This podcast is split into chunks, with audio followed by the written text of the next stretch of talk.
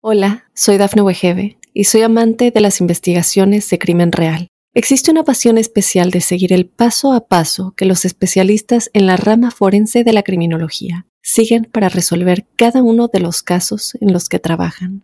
Si tú, como yo, eres una de las personas que encuentran fascinante escuchar este tipo de investigaciones, te invito a escuchar el podcast Trazos Criminales con la experta en perfilación criminal, Laura Quiñones Orquiza en tu plataforma de audio favorita. Hola, ¿qué tal amigos de Tu Mundo Hoy? Hoy es martes 30 de enero del año 2024 y por aquí te dejo los titulares más importantes hasta el momento. Insólito error permitió ataque contra la base de Estados Unidos en Jordania. Vuelven las sanciones. Estados Unidos rescinde licencia de oro de Venezuela.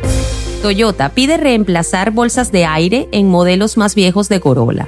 Neuralink implantó por primera vez un chip en el cerebro de una persona. Rayados le da la bienvenida de manera oficial a Gerardo Arteaga. Hola, ¿qué tal amigos de Tu Mundo Hoy? Mi nombre es Cristel Escobar y de inmediato comenzamos con las informaciones. El dron enemigo que mató a tres soldados de Estados Unidos e hirió a docenas en una base en Jordania no fue derribado, porque al parecer fue confundido con un dron estadounidense que regresaba a la instalación, dijeron este lunes dos funcionarios de Washington. Los funcionarios contaron a diversos medios que reportes preliminares sugieren que mientras el dron enemigo volaba a baja altura, otro dron estadounidense regresaba a la Torre 22. Por ello pudo pasar a la base por error. En consecuencia, no se hizo ningún esfuerzo por derribarlo. La conclusión preliminar de este reporte fue publicado por primera vez por The Wall Street Journal. La Casa Blanca declinó hacer comentarios sobre este hallazgo. En otras informaciones, el gobierno de Estados Unidos revocó este lunes la suspensión de algunas sanciones a Venezuela, luego de que el máximo tribunal de ese país bloqueara la candidatura presidencial de la líder de la oposición María Corina Machado. El Departamento del Tesoro dio un plazo hasta el 13 de febrero para que las empresas que realizan transacciones con la minera estatal Minerven liquiden sus operaciones. La dependencia había permitido las transacciones con Minerven desde octubre del año pasado, después de que el gobierno del presidente Nicolás Maduro llegar a un acuerdo con la oposición para celebrar unas elecciones libres en Venezuela. Sin embargo, el viernes la posibilidad de unas elecciones presidenciales justas recibió un duro golpe cuando el máximo tribunal del país confirmara la inhabilitación de María Corina Machado para ejercer cargos públicos por 15 años.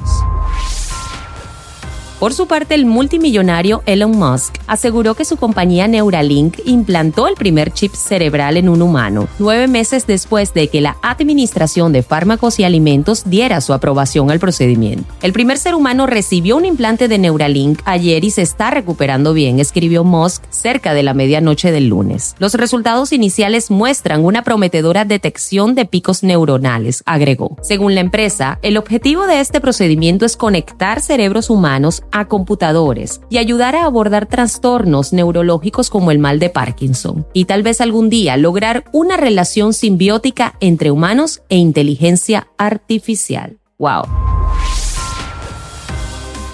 En otras informaciones, Toyota y General Motors exhortaron a los propietarios de unos 61 mil modelos antiguos de Corolla, Matrix, Rockford y Pontiac Vibe a que dejen de conducirlos debido a que sus infladores de bolsas de aire Takata corren el riesgo de explotar y arrojar fragmentos. La advertencia urgente del lunes incluye ciertos vehículos compactos como Corolla y Matrix hatchback del año 2003 y 2004, así como la camioneta Rockford del 2004 y 2005. También abarca unos 11.000 vehículos Pontiac Vibe del 2003 y 2004, los cuales son en esencia iguales al Matrix y se fabricaron en la misma planta de California. La mayoría de los autos se encuentra en Estados Unidos. Si se despliega la bolsa de aire, es más probable que explote una parte del interior y arroje fragmentos de metal afilado, los cuales podrían causar heridas graves o la muerte del conductor o pasajeros, informó Toyota en un comunicado. Así que todos a tener las precauciones pertinentes ante esta advertencia de Toyota.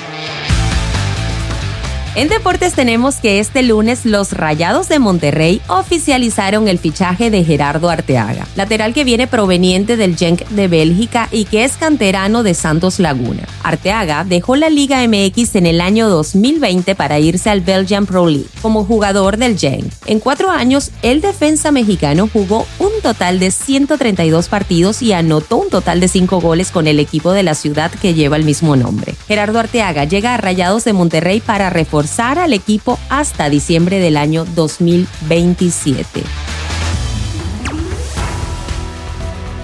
Bien amigos, y no quiero despedirme sin antes felicitar a nuestra plataforma de podcast Óyenos Audio que hoy arribó a sus 10 millones de descargas. Muchísimas felicidades a todo el equipo que hace esto posible. Te quiero recordar que para ampliar estas y otras informaciones visites nuestra página web mundonow.com para que te mantengas al día con todo lo que acontece en el mundo. Ha sido un placer para mí acompañarlos este día. Mi nombre es Cristel Escobar y en nombre de todo el equipo de Óyenos Audio les deseamos un martes. Hola, soy Dafne Wegebe y soy amante de las investigaciones de crimen real. Existe una pasión especial de seguir el paso a paso que los especialistas en la rama forense de la criminología siguen para resolver cada uno de los casos en los que trabajan. Si tú, como yo, ¿Eres una de las personas que encuentran fascinante escuchar este tipo de investigaciones? Te invito a escuchar el podcast Trazos Criminales con la experta en perfilación criminal, Laura Quiñones Orquiza, en tu plataforma de audio favorita.